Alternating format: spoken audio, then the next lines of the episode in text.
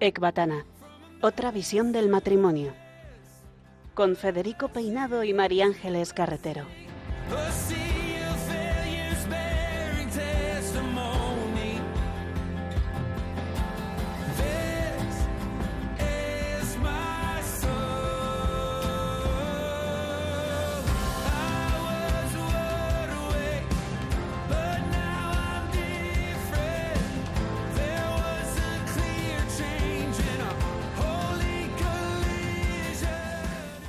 Queridos oyentes de Radio María, buenas noches y bienvenidos a Ecbatana.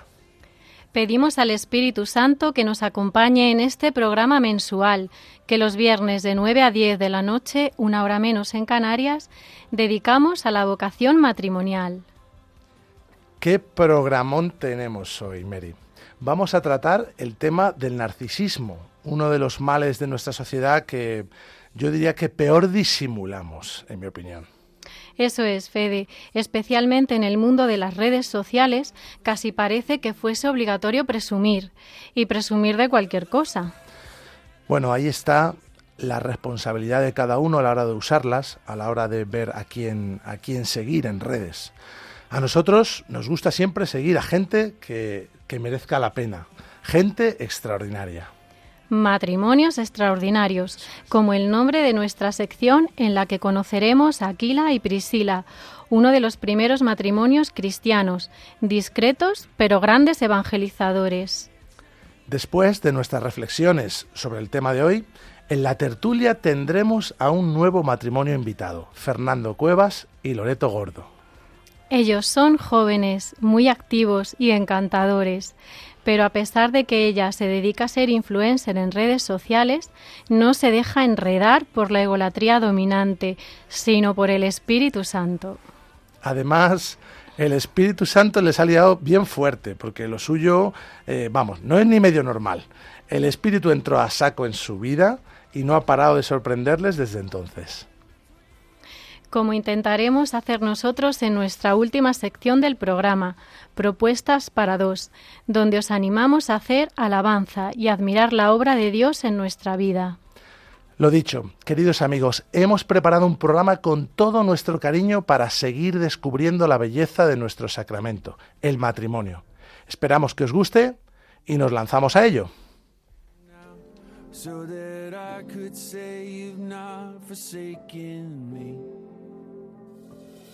You're the first and the last, my future.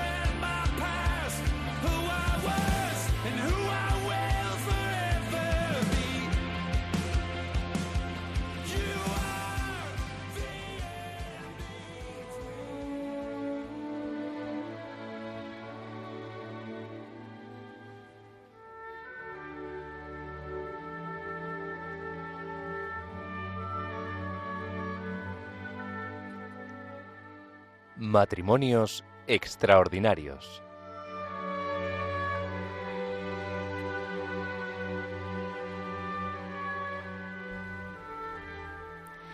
Hoy en Matrimonios Extraordinarios os traemos la historia de uno de los primeros matrimonios cristianos. Adán y Eva, dirán algunos, primer matrimonio y primera riña conyugal de la historia. Matrimonio cristiano, Ah, he dicho. vale, vale. Contemporáneos de Jesús para más señas. Pues no sé, algún apóstol que estuviera casado a lo mejor. ¿Qué va? Son Aquila y Priscila, un tejedor de tiendas de campaña, posiblemente de origen judío, y su esposa, ciudadana romana emparentada con un senador. Según el libro de Gerardo Castillo, 21 matrimonios que hicieron historia, ambos vivían en Roma y se convirtieron a la fe cristiana en torno al año 40 después de Cristo. Eso es. A ver, aunque era un matrimonio entrado en años, viajaron un montón y cuando les expulsaron de Roma se establecieron en Corinto, donde como buenos emprendedores montaron un taller de tiendas, de tiendas de campaña, que llegó a tener muchos empleados. Sobre todo ella era una mujer muy instruida y muy influyente. Siete, siete veces sale en el Nuevo Testamento directamente por su nombre, no por el de su marido. en una ciudad compartida con griegos, romanos, africanos, judíos, y donde abundaba el lujo, la idolatría, los espectáculos violentos, ellos podrían haber sucumbido a las tentaciones mundanas. Pero no lo hicieron. De hecho, se volcaron con la iglesia naciente, colaborando con San Pedro al principio y después acogiendo en su hogar al mismísimo San Pablo. Vamos, que tenían ahí montado un bed and. En la primera carta a los Corintios, Pablo saluda a la iglesia que se reunía en su casa. Ellos expusieron sus cabezas para salvarme, comenta el apóstol. Y era una casa móvil, una tienda de campaña como las, las de su fábrica, debido a tanto ajetreo asistiendo a los fieles de unas ciudades y de otras. Aquello sí que era una verdadera iglesia doméstica. Un detalle que, me encanta es que en la Biblia nunca se les menciona separados siempre juntos en servicio por la comunidad, sin mirarse a sí mismos. Son santos, según la tradición, martirizados en Roma, y el 8 de julio tienen su fiesta. Menudo ejemplo de evangelización como laicos. Los cristianos primitivos practicaban una hospitalidad tan admirable que se hablaba de la gloria del hogar, una actitud siempre de acogida, pues en cada huésped veían a Cristo. Qué importante esto que nos enseñan Aquila y Priscila, de que nuestras casas no sean un lugar para encerrarnos con nosotros mismos, sino que estén abiertas a todo el que necesite sentirse acogido. Benedicto XVI decía que en este matrimonio encontramos el modelo de la Iglesia, familia de Dios para todos los tiempos. Ay, ¿por qué en vez de entregarnos a los demás seguimos obsesionados con ser nosotros el centro de atención? Vamos a escuchar una canción sobre sentirnos bien con nosotros mismos, pero por lo que de verdad importa. El tema Campeón de Ters.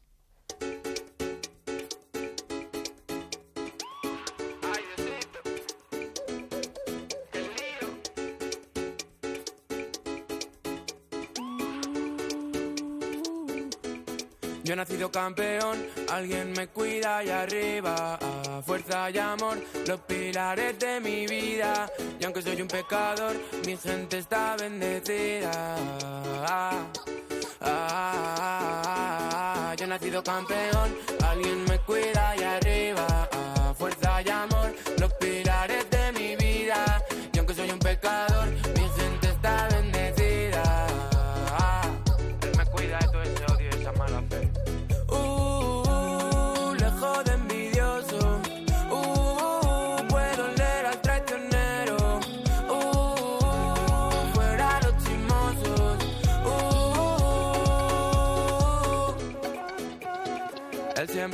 para lidiar esta guerra. Si mi barco va a la deriva, él me salva izando las velas. Y si yo pierdo la esperanza, él me grita pelea.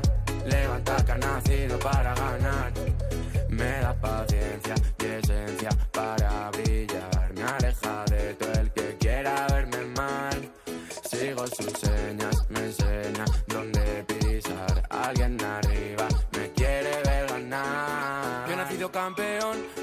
me cuida y arriba. Fuerza y amor, los pilares de mi vida. Y aunque soy un pecador, mi gente está bendecida. Ah, yo he nacido campeón, alguien me cuida y arriba, fuerza y amor, los pilares de mi vida. Y aunque soy un pecador,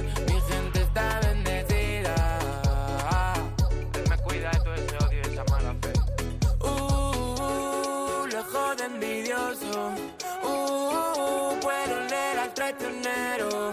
Uh, fuera los chismosos.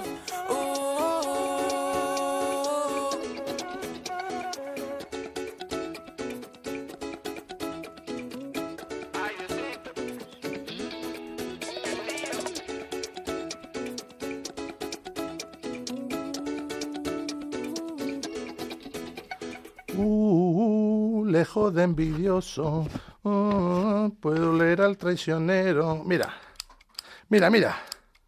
¿Has visto, eh, cómo tengo el estudio hoy? Que parece el jardín del Edén. Ya lo veo. ¿Y se puede saber a qué vienen tantas flores? Rosas, tulipanes, girasoles.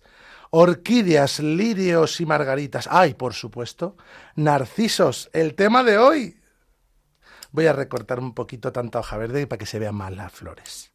Que me he vuelto un experto floricultor. Ay, Fede, me encanta cómo has decorado todo esto, pero lamento comunicarte que lo de Narciso no viene por las flores, sino por el mito griego. Ah, lo, lo del mito, mujer, claro, lo del mito. Lo- si lo de las flores era para ver si estabas atenta. Son para hacer una ofrenda floral a la Virgen, luego que me he levantado muy devoto hoy. Pero sí, sí, tú verás, yo ya sabía que era lo del, lo del mito. Narciso era un joven muy atractivo, del que todos estaban enamorados, aunque luego él repartía calabazas a diestro y siniestro con bastante crueldad.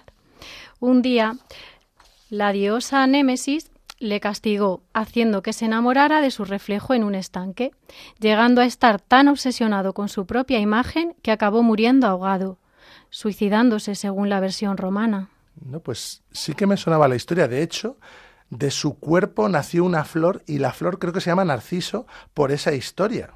O sea, que, que no estaba yo tan desencaminado, pero que me suena que de verdad que la flor viene de ahí, ¿eh? del mito. Puede ser. Y es que, a ver, cada vez nos parecemos más al narciso en esta sociedad, a- al mito, no a la flor. Para comenzar esta reflexión que hacemos con los pies en la tierra, vamos a reconocer que somos una sociedad tremendamente narcisista. ¿Lo has leído del profesor Ángel Barahona? Exacto, yo no me invento nada. ¿eh? En su libro sobre el amor en tiempos incrédulos, dice que aunque Freud defi- definía al narcisista como alguien que se adora a sí mismo, satisfecho de sí mismo, en realidad eso de que está satisfecho es mera apariencia, porque está tan hasta las narices de sí mismo que lo que siente es vacío por dentro. Ah, y por eso busca desesperadamente la aprobación de los demás. Sí, sí. El narciso es un vampiro, como Drácula, que se alimenta de la sangre de sus víctimas, que es la admiración, el que te hagan casito, que te den like y todas estas cosas. No es un amor de sí mismo razonable y bueno, sino un excesivo apego a mi propio ser. Encima suele ser un apego no a quien soy de verdad, sino a la imagen que quiero proyectar de mí mismo, porque por debajo, insisto, lo que suele haber es casi odio hacia la verdad de lo que soy, Los psicólogos lo llaman narcisismo perverso. como si hubiese un narcisismo bueno, pero, pero sí, yo creo que lo que quieren decir es que no es tanto un problema de egoísmo, sino de envidia, envidia mimética. Esta tendencia ¿no? actual a aislarnos, a sobreprotegernos del otro, a vengarnos en los casos más extremos, incluso a quitarnos de en medio. Todo esto proviene de la creencia de que los otros disfrutan de unos privilegios que les hacen más felices de lo que somos nosotros. ¡Ah! ¿Son privilegios entonces las cosas que envidiamos de los demás? Bueno, pues imagínate, los llamamos así, ¿no? Malditos privilegiados. Eh, Slavok Zizek, este es un señor, un filósofo muy listo, que gesticula mucho y habla como a trompicones, no sé si lo has visto en internet, que di- diría algo así como, lo contrario de egoísmo no es altruismo, sino eh, envidia mimética. Bueno, esto lo diría en inglés, es que él habla así muy raro, pero bueno, no me mires así. Eh, Lo que quiere decir este hombre es que si mal está amarse a sí mismo en vez de al bien común, ¿no? que es lo que deberíamos amar, peor aún es odiarse a sí mismo hasta el punto de ser capaz de ir contra los propios intereses, con tal de que el otro sufra más que yo, por pura envidia, por puro resentimiento. Jolín, eso es el mal. Es lo que lleva a algunas personas a dañar a sus propios hijos con tal de hacerle aún más daño a sus parejas o exparejas. Uf, qué casos tan dolorosos, ¿no? Pero sí, cuando hablamos de deseo mimético, no es que me guste como es el otro y le quiera imitar, que eso podría ser hasta bueno. Si tienes un buen referente, pues que te guste, ¿no? Querer imitarle. No, no, es que quiero diferenciarme de él porque hasta le odio, le tengo manía, pero como envidio todo lo que tiene, me veo obligado a imitarlo, haciendo lo mismo, comprando lo mismo, opinando lo mismo, yendo al mismo sitio de viaje que él, ¿no? Hacerme la foto en el mismo sitio. Si acaso consigo diferenciarme, pero son cosas muy superficiales. Pues no podemos dejarnos arrastrar por ese deseo envidioso. Déjame continuar la reflexión poniendo la mirada en el cielo. Por supuesto, esa es tu especialidad. Creo que estas relaciones perversas surgen por intentar saciar nuestro deseo de amor y de comunión con las criaturas. Un ser humano, por grande y digno que sea como criatura hecha a imagen y semejanza de Dios, no es más que una criatura, no puede llenarte nunca como Dios. Ya ves, ya me gustaría a mí poder colmar todos tus deseos, pero no puedo. Ni tú ni nadie. Fíjate, la envidia de la que estamos hablando viene del latín invidere, mirar hacia adentro. Ese es el problema del narciso, que se mira a sí mismo. Qué bueno.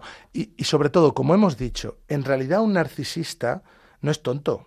Y en su fuero interno se sabe limitado, sospecha que los demás le miran y también le ven limitado. Y eso le frustra y acaba haciendo de menos a los demás para tratar de salir él ganando, siempre en apariencia. Claro. ¿Y cuál es la solución a esa mirada privada hacia adentro? Pues lo contrario de para adentro, para afuera, ¿no? Tira para afuera, mira para afuera. la alabanza, el ver lo hermoso de Dios y de los demás, y celebrarlo abiertamente, públicamente. O sea, espera, espera. O sea que la mejor manera de salir de nosotros es hacer alabanza, admirar la belleza de Dios, la de nuestra esposa, la de nuestra familia. Qué pasada. nunca lo había pensado así. Esto le va a encantar a nuestros invitados, ¿eh? Totalmente. Si es que esta vida es para eso, hemos sido creados para eso. Lo hemos oído muchas veces en los ejercicios espirituales de San Ignacio. El hombre es creado para alabar, hacer reverencia y servir a Dios nuestro Señor, y mediante esto salvar su alma. Nacidos para alabar. Mira qué buen título para otro programa en Radio María, ¿eh? Tres o cuatro horitas ahí alabando sin parar. Bueno, ya lo pensaremos. Mujer, hay que salir de uno mismo. bueno, bromeaba. Os recordamos que estáis escuchando Radio María España, el programa Ecbatana, otra visión del matrimonio, presentado por mi esposa, María Ángeles Carretero, y un servidor, Federico Peinado, hablando en esta ocasión sobre cómo mantener vivo el amor en una sociedad tan narcisista.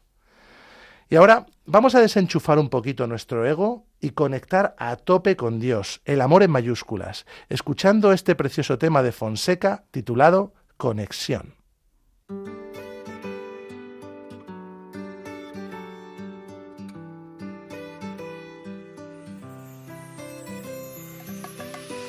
Amanecer contigo aquí, si así es querer, quiero vivir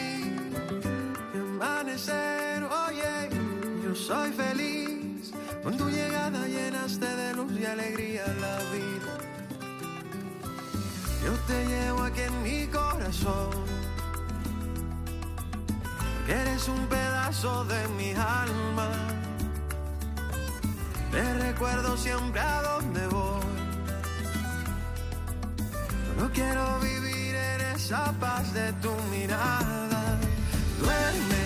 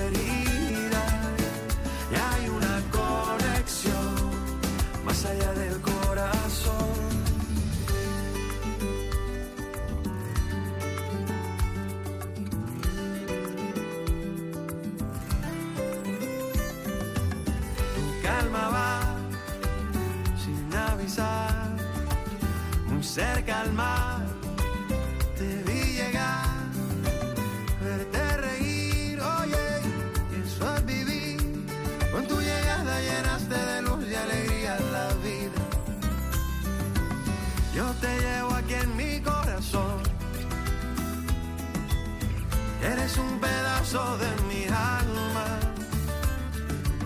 Yo te llevo siempre a donde voy. No quiero vivir en esa paz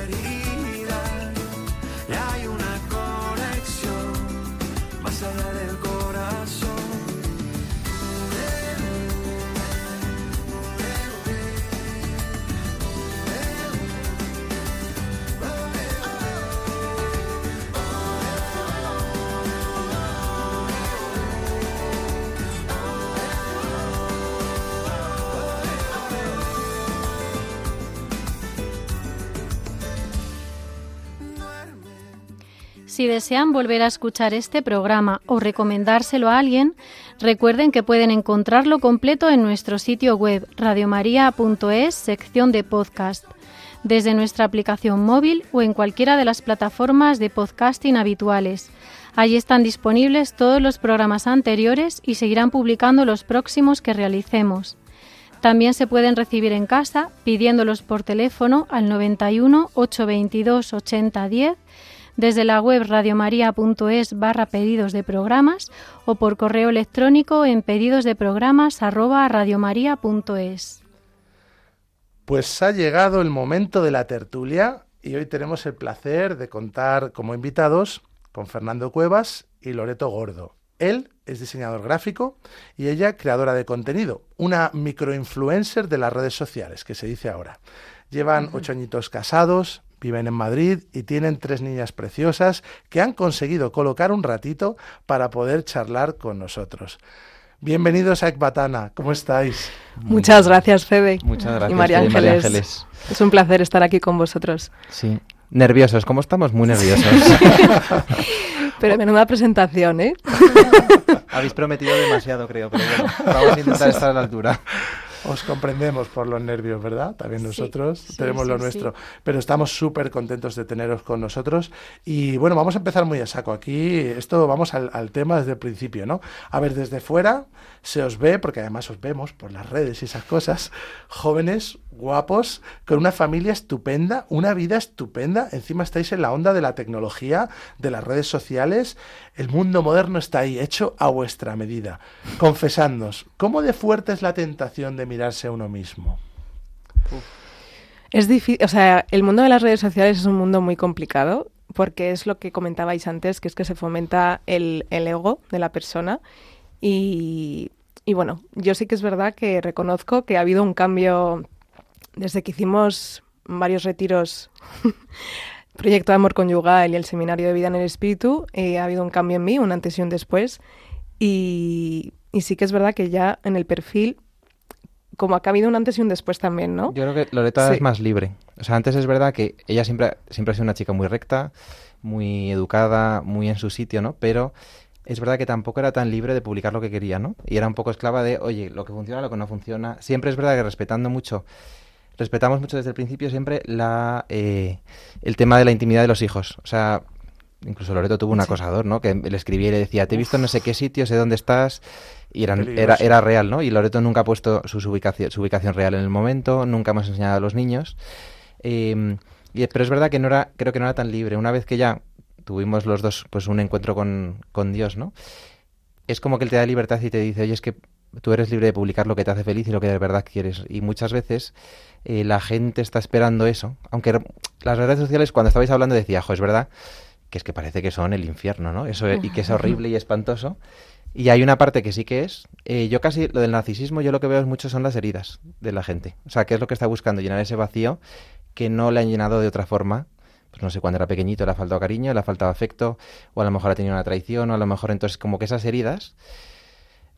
Bueno, no sé si, no sé, no sé cómo introducir el tema Sí. del seminario y de Proyecto Amor Conyugal, pero después de hacer esas dos experiencias que tuvimos eh, Loreto y yo, Hemos visto que hay mucha sed de Dios en las redes sociales y en el es. mundo en general y cada vez que se publica algo de Dios, ya sea eh, estoy en misa dando gracias, eh, acabo de confesarme porque lo necesitaba o, o yo qué sé, o, o simplemente rezo por vosotros, Sí. o pedimos rezos incluso también a la gente. Pues- también hay mucha gente que enseguida contesta y te da las gracias y te pide oraciones por alguna intención especial o te dice, oye, por favor, recomiéndame, est- háblame más sobre este retiro que hicisteis, lo necesito. Y una vez ya que lo han hecho, también te- te- vamos, nos escriben y nos dicen, oye, muchísimas gracias, también ha sido un antes y un después para nosotros. Mm, un descubrimiento. Sí, lo que pasa es que eso... O sea, que las redes pueden ser súper útiles para esto, ¿no? Sí. Para llegar a otro. O sea, Sí.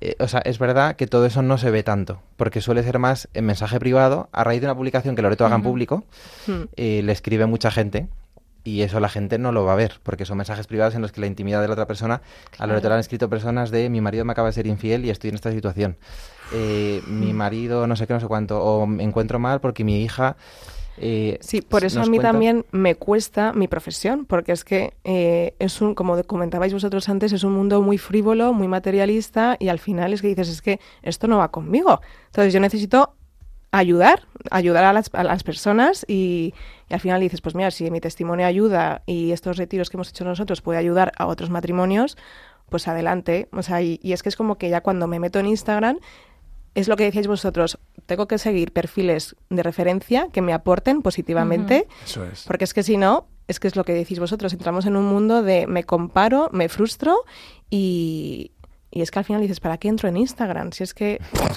el pecado, el pecado está en Instagram. Pero vamos, que también están, hay, hay muchas cosas buenas. Sí, sí. Y el Espíritu Santo se sirve de todo. Por cierto, vamos a decirlo, el Instagram de Loreto, para que lo siga la gente, es arroba Loreto Gordo Moreno. Háblanos un poco sobre tu cuenta de Instagram, o sea, ¿qué haces allí? Eh, Pues la cuenta de Instagram empezó hace más de 10 años, porque fue cuando empecé con el blog de moda, porque bueno, yo eh, estudié, o sea, acabé mis estudios y empecé con moda y a raíz de hacer moda, mm, bueno, luego como era un grado superior, me fui un año a Alemania de Oper y a la vuelta como que le di una vuelta al tema estudios y, bueno, me lo planteé y al final me metí por magisterio infantil, que también era una vocación que me gustaba mucho porque los niños me encantan. Y bueno, una vez que inicié la carrera de magisterio yo notaba que me faltaba algo. Y yo solo comenté, solo, solo comentaba a Fer de novios y le decía, jo, es que me falta algo. O sea, yo estoy contenta con la carrera, me encanta, pero echo de menos la moda, que es lo que me apasiona. Y entonces fue Fer cuando me dijo, oye, ¿por qué no haces un blog? Sí, sí. Ah. sí, sí. Mira, mira, la ayuda Sí. adecuada. Y a raíz del blog, pues todos los días, la verdad es que fui súper constante. Yo misma me, me sorprendía, porque era, de hecho, es que era ir a la uni. Luego quedábamos por la tarde, yo llegaba a mi casa a las 11 de la noche Y es que abría Sí, mi sí. ordenador y me, public- o sea, y me escribía un artículo para publicarlo al día siguiente. O sea, era como mi dosis, eh, o sea, lo necesitaba. Era como, esta, esta dosis de moda la necesito. Sí que es verdad que ahí también tenías un enfoque, o sea, era moda, pero era más lo que a ella le parecía que era la Sí. moda y, lo, y para lo que es la moda, ¿no? Era para como vestir. Las eh, tendencias del momento, mis referentes de estilo, las personas que me gustaban a mí. Y lo que no te gustaba también. Que me acuerdo cuando sal- se pusieron muy de moda las transparencias y el tal, o sea, como que era muy exagerado y muy Ah. tal. Y eso lo decía también como muy libremente. Eh, Sí, es verdad. o sea, siempre tuvo como, de hecho, una de las cosas que más me, me preguntaban el otro día. ¿Qué es de las cosas que más te gustó cuando viste a Loreto? Y esa realidad, o sea, aparte de, obviamente, a la vista está que es muy guapa, eh, cómo vestía. O sea, me parecía que era como una chica hiperestilosa, como una especie de, que yo no, no sé, nunca había visto una chica vestir así. Y era como muy elegante, pero a la vez como muy... O sea, era como... Es que, por- como- no sé, como- ¿dónde ha comprado? O sea, me parecía espectacular. No hay palabras No hay para palabras. describirlo. Es verdad que mis dos hermanas nunca han sido muy de vestirse mucho, ni de tacones, ni de tal. Y de hecho era yo el que le decía, oye, pero no, o sea, como que la animaba tal. Y yo vi a Loreto y dije, esta chica como que tiene algo especial, aparte de todo lo que tiene espiritualmente, al- a- hacia el exterior, que es una belleza como muy, pues me, me parece que elegante. Y además, como siempre, muy correcta en su sitio. Vas a sacar los colores. Qué bonito. Y- Yo ya me he perdido, ¿no? Sí, estabas hablando, estabas hablando del blog. Ah, que empezó con el blog y se abrió la cuenta Ah, de Instagram. Claro, sí. entonces cada vez que publicaba un artículo yo lo compartía en las redes sociales. Era como mi apoyo, ¿no? Mi apoyo mediático para llegar a más gente. Entonces lo compartía en Facebook, en Twitter. Y a los dos años o a los tres años del blog fue cuando me, cuando me animaron a abrir una cuenta en Instagram. Y yo decía, no, otra red social no. O sea, era como, no puedo más con Facebook y con Twitter. O sea, me va a abrir Instagram. No, no, no, no, no. Pero claro, era como, es que si no estás en Instagram, no estás en el mundo de la moda, ni estás en el mundo. Entonces dices, bueno, pues nada, venga, va, pues a Instagram vamos. Y, y fue empezar a compartir los artículos, eh, inspiraciones de novias, inspiraciones de iconos de estilo y un poco de moda y, y dar el subidón. O sea, O sea, empezaron a escribir las marcas y, oye, nos sacas, nos haces publicidad y entonces primero era cambio de producto. O sea, porque todavía estaba como emergiendo todo esto. Eh, luego empezaron ya a pagar y decíamos, joder, es que tardas en escribir un artículo no sé cuánto y con publicar un post en Instagram, pues te está pagando más. eh, con, con- ¿no? O sea, que era más fácil. Y luego es verdad que lo pa- compaginó siempre con los estudios. El último año creo que tuviste que hacer, ¿no? A la Sí. vez tuvo que estudiar y le sal- ganó un, un concurso de una cosa de bloggers y tuvo que compaginar el hacer grabaciones por la calle a la gente captando su estilo con estudiar. Entonces terminó la carrera como buena Bueno, ese concurso lo ganamos los dos, ¿eh? Bueno, pues lo que ganamos. me apoyó mucho, sí, sí, Y sí, recuerdo de, era cuarto de carrera y ya lo tuve que hacer a distancia porque salía mucho trabajo a raíz del blog. O sea, me escribían revistas digitales, revistas de moda, de bodas, para que trabajara de redactora de contenidos para ellos. Y entonces, pues compaginaba un poco los trabajos que me salían a raíz del blog con los estudios. Y ya cuarto de carrera era como, oye, mirad, es que no, no llego. O sea, yo voy a intentar hacerlo presencial, llegar a las clases que pueda, pero a la gran mayoría de ellas no voy a poder venir porque esto- estoy en la calle grabando y trabajando. Y bueno, mis profesoras lo comprendieron, me dijeron, no, no sabemos qué haces aquí porque no te vas a dedicar a esto, pero bueno, eh, o sea, muy bien, sigue así, termina la carrera y, y adelante. Qué bueno. ¿Y, y os ha pasado alguna vez que os lleguen propuestas que hayáis tenido que rechazar pues porque no tenían... Uy, sí. O sea, a nivel ético no Sí. eran el tipo... Tú Sí. también que trabajas como Sí. diseño gráfico y el mundo de la publicidad, imagino, ¿no? Sí, bueno, sí, trabajo en el departamento de comunicación de una empresa tecnológica, pero es verdad que siempre apoya a Loreto en la parte gráfica de su blog, fotografía, vídeo Claro. y todo esto. Pero sí, sí que han llegado propuestas, o sea, desde propuestas que dices, oye, que esa cosa que me estás enseñando es horrible y no me lo pondría jamás en mi vida, Claro. a, pues yo que sé, Sí. una sex shop, ¿no? Te escribe... Sí, un- justo me estaba acordando de esta. O sea, te escriben cosas que dices, Sí, que dices, No. lo siento, no me identifico mucho con el producto, ni con la filosofía de la empresa, ni con... Entonces no lo puedo ni defender. O sea, era como esto no lo puedo vender ni para mí ni para nadie. O sea, También los me anunciantes deberían ver un poco, ¿no? Conocer a Sí, quiénes sí. están Sí. No, además tienen los típicos mensajes Sí. programados de nos identificamos muchísimo con tu estilo y dices, pues debe Sí, ser que no me ves sí, demasiado. Sí, sí. Pero- No, pero luego las marcas te agradecen la sinceridad y la transparencia, porque yo digo, mira, pues muchas gracias por pensar en mí, pero es que no me identifico con el estilo de la marca. Y me dicen, oye, pues muchas gracias por tu sinceridad. Y ya está. Ya está, mejor, sí, sí. Sí. Qué bueno. Y entonces, bueno, yo me hago una idea que un poco parecido como nosotros, vosotros ya eh, mm, pues ibais a misa, teníais fe antes de, de estos retiros que habéis mencionado.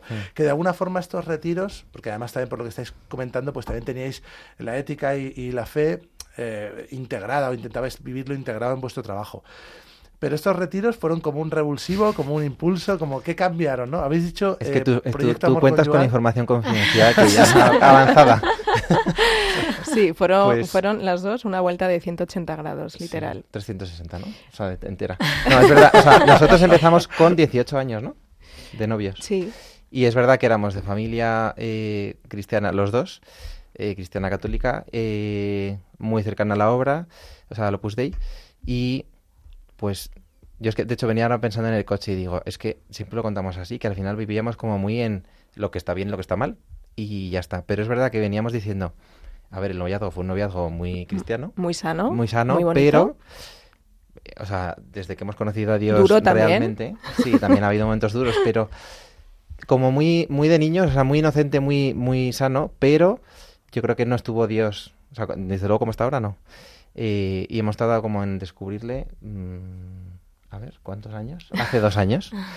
Eh, y entonces es verdad que yo, por ej- yo ahora sí que veo que yo veía a Dios en Loreto, pero yo no le identificaba como Dios. Y ahora ya sí. Y, mm, y lo mismo en mis hijas. De hecho, la canción esta de Fonseca de Conexión, Sí, decíamos, ¿qué os canción ponemos? ¿Qué no ponemos? ellas. Esta canción fue porque... eh, Bueno, la escuchábamos novios- mucho, mucho Sí. de novios. Fonseca es un artista que nos gusta mucho. Sí. Mm. Nos gustaba mucho de novio, no sé, era pues es como que te tienes las maripositas de los primeros días, pues con Fonseca se nos des- despiertan otra vez y habla como de la conexión más allá del corazón de cuando coges a un... eh, Creo que se la dedica a su hija, el, el artista. Pero también lo veíamos como Dios Padre te dice, em, guarda este recuerdo, yo te cuido, eh, ve curando tus heridas, eh, yo te espero y no te pido nada a cambio. O sea, como muy Dios Padre y también la relación matrimonial, que es que yo te cuido y no espero nada a cambio. Pero... mm, sea, la relación de novios fue eso, muy sana. Nos casamos con 25. casi, casi... Bueno, a, a puntito de no poder irnos de viaje novios ni siquiera, porque de repente hicimos malos los cálculos de, de la boda y Bueno, yo me quedé "Ay, sin trabajo madre". también. Se quedó sin trabajo justo un mes antes. Sí. Em, Sí, fue un año durillo, porque además también mi padre eh, estuvo ingresado en el hospital, su madre malo. también sufrió un dio un síncope. síncope. O sea, sea, no un como los fácil. últimos meses, yo tuve también ataques de, mm, de, ¿cómo se dice? De respiración. No sabemos si era ansiedad o no en ese momento, Mm. pero fue un año, la verdad, espantoso. Acabó muy bien porque nos casamos, pero parecía que no iba a llegar el momento. Triunfó el, triunfó el amor, ¿no? Como- Y entonces una vez casados tuvimos a Loretito, que fue la primera hija, em, que ahora tiene seis años. Y nos has preguntado por los retiros, ¿no? Y por este el revolcón espiritual. Estaba pensando también que a lo mejor, eh, Mary, ¿tú puedes contar un poco cómo les conocimos? Porque tiene mucho que ver, claro, con uno de los retiros. Concretamente Tenéis mucho, mucho, mucho que ver. En el espíritu. Sí, es verdad, para nosotros fue hay una, una alegría recibirles en, en nuestra casa porque no había posada, ¿no? Para ellos Total. en, como en Talavera no había posada y, y bueno, y pues, pues se atrevieron a, a venir a nuestra casa y, pa- y poder participar en ese seminario de vida en el espíritu que se organizaba, se siguen organizando allí en nuestra, Sí, nuestra querida ciudad. Pueblo de Alabanza. Mm. Eso es. Y, y bueno, ¿cómo fue ese seminario? ¿Qué, qué O contraste? sea, previo, lo que pasa es que previo Sí. al seminario fue Proyecto Amor Conyugal. Proyecto. O sea, lo que Ah. nos pasó fue, nace Loreto, eh, yo tuve un ataque de ansiedad muy fuerte en mi trabajo y empecé como a, bueno, una ansiedad muy fuerte y entonces empecé a ir a psico- eh, psiquiatra, psicólogo, tal. Y em, me, cogí una baja de cuatro meses súper dura, tuve que dejar el trabajo en el que estaba. eh, cuando volví, pues estás ahí como un poco, no sé muy bien cómo tengo que... Bueno, vuelves muy debilitado, ¿no? De cuando tienes ansiedad. Y se quedó ahí como muy latente. Luego vin- vino la segunda hija, que es Martina, y empezó la pandemia de, del COVID. Y entonces durante la pandemia, pues si tienes ansiedad, eh, sois en una casa de 60 metros cuadrados, con un recién, bueno, con una niña pequeña y un matrimonio, eh, no cabíamos, o sea, y fue... Había gente que decía, es maravilloso, es mi luna de miel en casa. Y digo, pues será porque... o sea, Estáis fue- recién casados. fue, fue muy complicado y pero a la vez creo que, fue- que nos llevó a, a Proyecto Amor Conyugal porque nosotros justo antes de que nos encerraron, o sea, si nos encerraron en marzo, ¿no? Yo creo que fue. Sí. Pues en febrero de repente fuimos un día a comer a casa de mis padres y era como que veíamos a, ellos siempre han sido padres ejemplares, eh, presidentes de las APAs de los colegios, o sea, com- y muy buenos siempre, eh, muy santos y muy serviciales siempre. Menudos padres, habrá Sí. que traerlos por aquí también. Podéis, podéis. Tienen más que contar que Tienen mucho que contar también.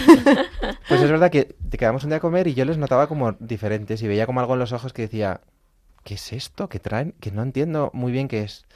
Y entonces me dijo mi padre, no, hemos ido a un retiro eh, los dos juntos. Y digo, pero tú supernumerario, ¿cómo has ido a un retiro con mi madre? O sea, era una cosa como rara, ¿no?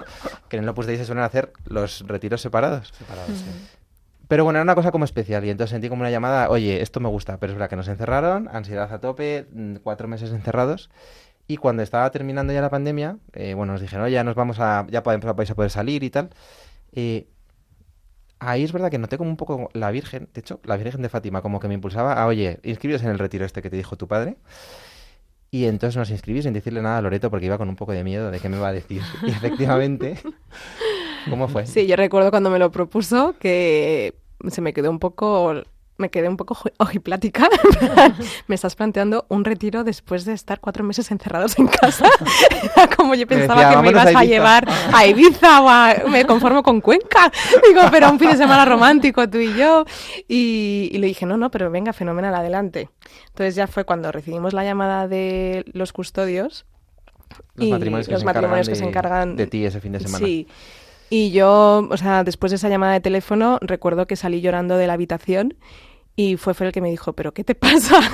y yo, pues necesito ese retiro. O sea, yo que era la primera que me negaba a ir, o sea, o que estaba un poco más reacia, mm, dije, necesito la gracia de esa señora. O sea, la, la mujer la paz, que me... dijiste también la paz. La gracia, la paz, o sea, sentí, sí, sentí ta- tanto amor y tanta, tanta paz que fue como, wow, yo esto no lo tengo ahora mismo. O sea, yo me he casado y sí que es verdad que, o sea, no es lo mismo cuando vas, cuando íbamos a misa nosotros solos, te centras más en la misa, puedes rezar, pero luego llegan los niños y que si estás a un biberón, que si estás a un pañal, que si la otra se hace pis, entonces no estás atenta en misa. Entonces yo Estás llevaba en espíritu, pero el cuerpo no. Sí, pero claro, yo después de esa llamada digo, tengo la sensación de que hace que no me siento a rezar y a hablar con Dios muchos años.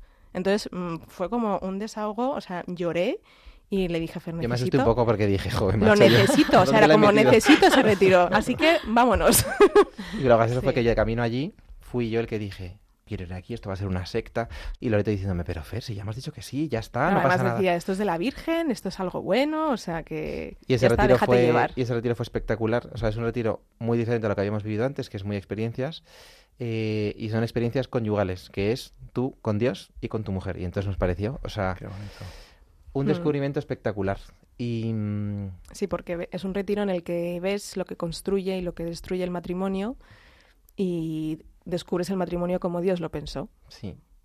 Una cosa muy bonita, yo creo que esto sí se puede contar, que estos retiros eh, en general no se suele contar Se mucho tiene que porque contar solo que se, tiene que vivir. contar.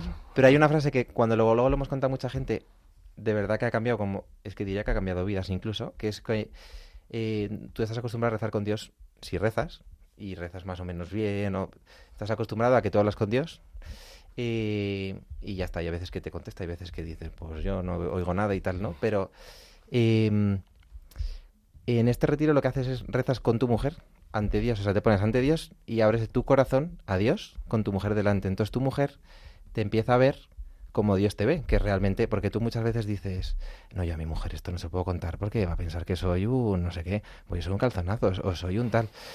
Y entonces es muy fuerte porque empiezas a ver a tu mujer como Dios la ve, que es con sus miserias y con sus defectos, y de repente dices, joe, lo que siempre he criticado de mi mujer, de que siempre, yo qué sé, deja la puerta de no sé qué abierta y es que estás todo el día con las niñas, que no sé- y es lo que más le cuesta y es a lo que pide ayuda a Dios.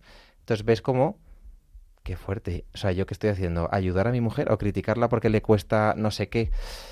O sea, descubres como a tu mujer realmente cómo es, no cómo se muestra, que es un poco lo de las redes sociales también, ¿no? O sea, cómo eres Eso es. realmente y cómo te enseñas Eso es, eso al exterior.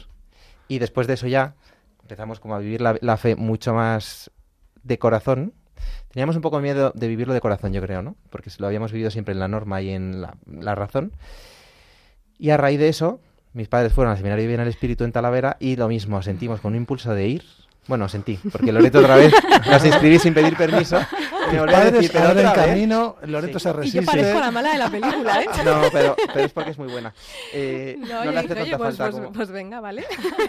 Y es verdad que ahí fuimos y lo gracioso fue que habíamos reservado hotel para una boda en Toledo y yo me quedé con ya reservado hotel. Pero a mí me encanta que Fer haya tenido siempre esa inquietud, porque a mí Sí. pues me, me ha ayudado, me ha ayudado Claro. mucho. Claro. No suele ocurrir en los matrimonios que siempre hay uno que tiene que tirar para ciertas cosas, ¿no? Y el Mm. tema Sí. los retiros o yo ejercicios espirituales es que lo pasaba fatal y María Ángeles siempre era la que arrastraba y me tiraba que lo hiciéramos y a día de hoy pues los echo en falta. Hace falta ejercicios espirituales. Sí. Sí. Yo de hecho, de hecho, a día de hoy digo, o sea, agradezco la ansiedad porque creo que eso fue lo que me llevó como a buscar eso que me estaba faltando. Ujú. Pues yo era una persona objeti- o sea, quiero decir, buena, no, no era una persona mala que buscara la maldad del demás ni que disfrutara con el mal de los demás, pero me seguía faltando algo. Y de hecho con mi psicólogo siempre acababa hablando de Dios y me decía el psicólogo, pero tú es que necesitas un director espiritual. Y yo, bueno, también lo, lo- lo tendré, pero...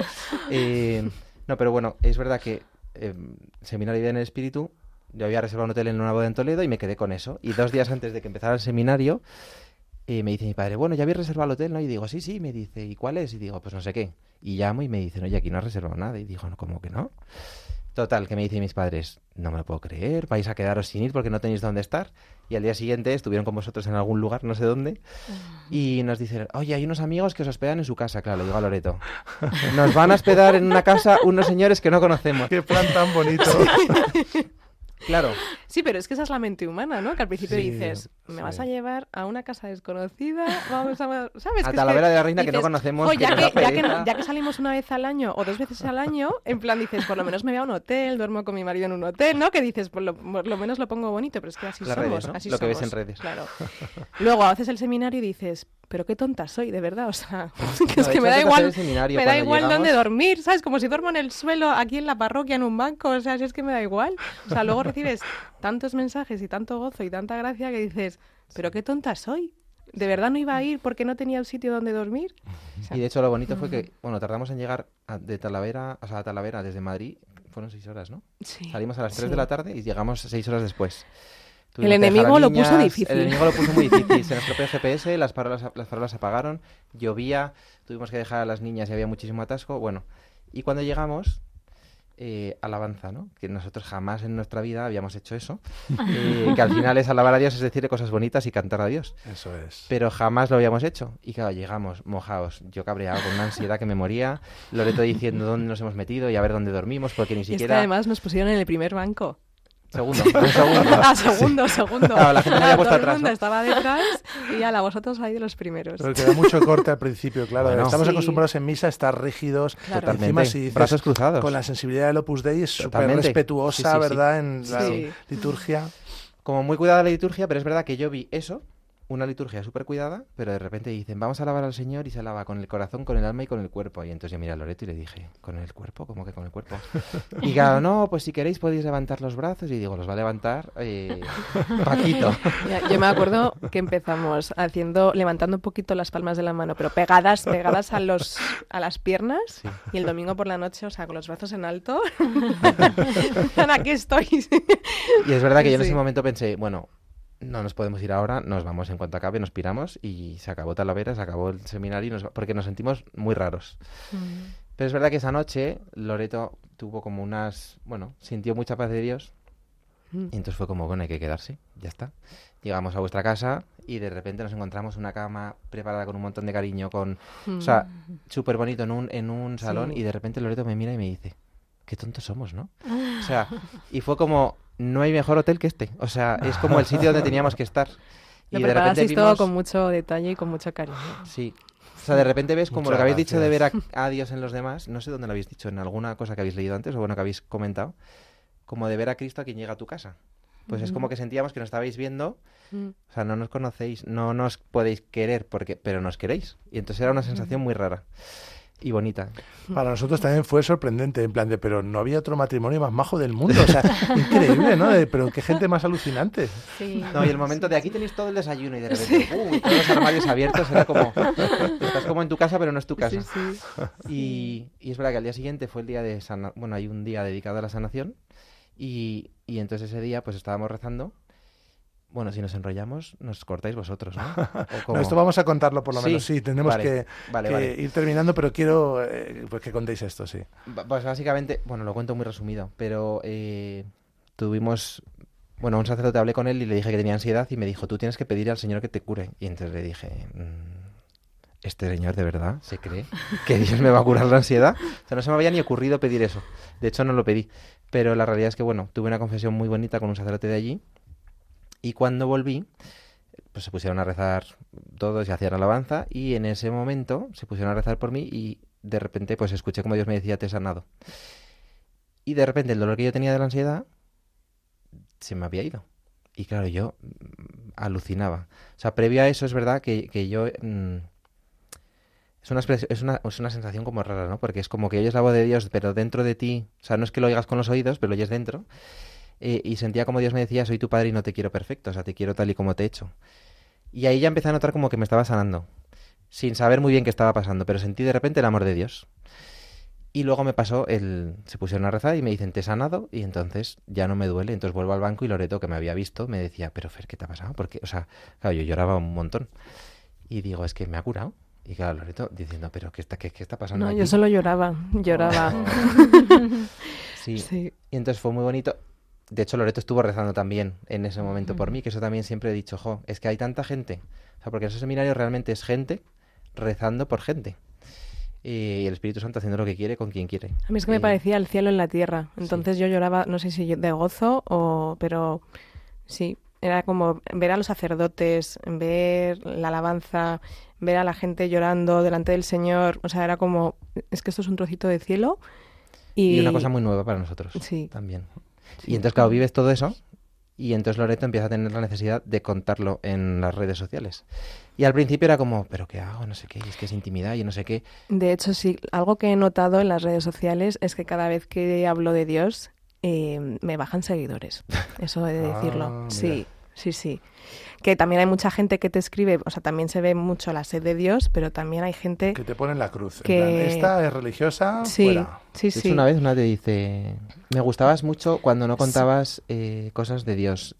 Dices, Sí, no, o sea, es todo es respetable porque sí, recibí un mensaje que me decía algo así como, pues em, me parece muy bien que seas cristiana católica y que practiques, pero me parece algo como, la religión me parece algo íntimo, ¿no? Y personal y me gustaba más cuando publicabas más cosas sobre moda, sobre bodas y bueno, pues lo que antes publicabas. Y claro, yo le dije, "Mm, gracias por tu mensaje, pero yo es que tenía una conversión muy fuerte y, y es que al final dices, lo- de lo que rebosa el corazón habla la boca y es Mm. que no, es que es lo que me sale, ¿sabes? O sea, es que ya dices, si me meto en Instagram es que me sale esto.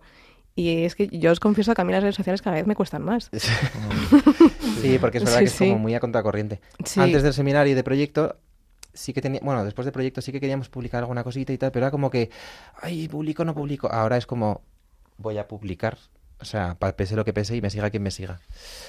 Pero, Jo, pues ha sido un testimonio precioso, ¿no? O sea, saber cómo habéis vivido todo esto y cómo eh, pues lo estáis llevando, ¿no? Estáis intentando llevarlo a las redes eh, con esta dificultad porque los corazones siguen duros, pero entiendo que animáis a todo el mundo a, a hacer Totalmente. seminarios o retiro de Sí. proyecto por conyugal, seminario de, de vida en el espíritu para intensificar, ¿no? Y, y de verdad poner a Dios en el centro de, de nuestra vida. Totalmente. Ay, bueno, gracias. si puedo pu- eh, comentar una cosita, que tampoco quiero que sea todo negativo en las redes sociales, o sea, es un trabajo que a mí me gusta y además agradezco también porque el año que estuvo Vega Mala, que fue el primer año, hubo una cadena de oración en redes sociales apasionante y, y de hecho notamos muchísima paz. Sí, y nos escribió fue- mucha gente de, de todas partes del mundo mm, rezando por Vega y eso, vamos, siempre voy a estar agradecida. De hecho, hubo gente que decía, nunca he rezado un Padre Nuestro y he rezado por vuestra hija. Y ahora nos encontramos gente en una boda, en no sé dónde, porque a veces se encuentran seguidores y le dicen, yo recé por Vega. Tenemos la costumbre como de dar un abrazo a cada persona, a cada Ah. rezado, Oh. porque es como que en ese momento Mm. estaban también con nosotros. Y ahí vimos por primera vez el poder de la oración, que fue antes de vivir todo el seminario y todo, ¿eh? Jo, Pero sí, es qué verdad. preciosidad. Sí. Pues Qué bonito. precioso mensaje. Muchas gracias, chicos. A vosotros. Gracias de todo corazón por habernos acompañado hoy. Aquí tenéis vuestra casa para, que lo, para lo que necesitéis y la nuestra en Talavera, por supuesto. Muchas gracias. Ha sido un placer tener con nosotros a Fernando Cuevas y Loreto Gordo, un matrimonio que conoce bien los peligros del mundo moderno, pero que ponen su mirada no en ellos mismos, en sus defectos o sus virtudes, sino en Dios, alabando y dando gracias por todo lo que Él ha puesto en sus vidas.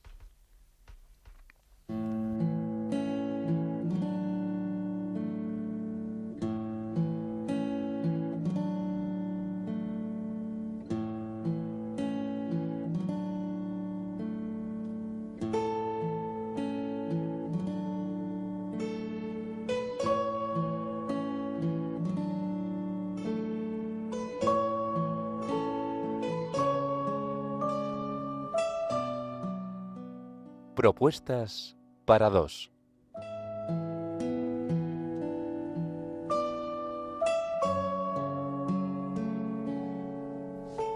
En el programa de hoy hemos reflexionado en torno al problema del narcisismo, esa envidia que nos lleva a hacer lo mismo que todo el mundo, aunque odiemos hacerlo, y de la solución que pasa por alabar a Dios y reconocer todo lo bueno que hay en mi vida y en mi matrimonio.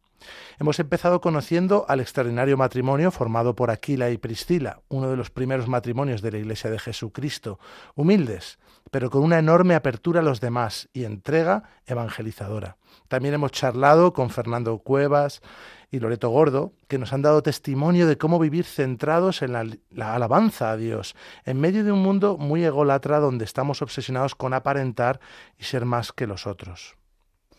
Y para concluir el programa, en esta sección de propuestas para dos, os proponemos dejar un ratito el móvil y las redes sociales y vivir juntos una experiencia que ayude a construir vuestro matrimonio según el plan de Dios. Concretamente, os proponemos cantar juntos. Cantar juntos. Aunque no tengamos ni idea de música, a lo largo del día hay multitud de ocasiones en las que podemos escuchar canciones y cantarlas en la ducha, cuando voy en coche, con los auriculares puestos y salgo a correr o, o simplemente voy camino al trabajo. En este caso se trataría de escoger una canción bonita que muestre admiración y alabanza a Dios o a cualquiera de sus obras que le hacen presente en nuestra vida. Esas cosas que nos alegra el corazón sentir cerca, nuestro esposo, nuestros hijos, nuestro hogar, y una vez escogida la canción debemos cantarla juntos. Tampoco hace falta que se entere todo el vecindario, sobre todo si cantamos mal, pero sí que sea una ocasión para disfrutar y mostrar vuestras emociones delante de vuestro cónyuge. Compartid un momento de amor que os una. A nosotros hay muchas canciones que nos gustan, muchas están en inglés, son de autores hispanoamericanos, pero todas tienen en común avivar nuestras ganas de lanzar piropos a Dios. El padre Miguel Garrigós mantiene una lista en Spotify llamada Alabanza con unción, donde tenéis para elegir. De nuevo es una propuesta para dos extensible a más gente si los niños o los amigos quieren participar en la alabanza. Adelante, os recomendamos de corazón hacerlo y si lo convertís en una rutina veréis que poco a poco va transformando vuestra mirada y va ensanchando vuestro corazón. Recordad que podéis escribirnos sobre el contenido del programa con vuestras sugerencias o preguntas relativas al matrimonio a ecbatana@radiomaria.es o por correo postal a ecbatana, Radio María, Paseo Lanceros 2, 28024, Madrid. Queridos oyentes, nos despedimos hasta el próximo programa y os dejamos con el informativo de la noche. Le pedimos a Santa María, Reina de la Familia, que ruegue por todos nosotros.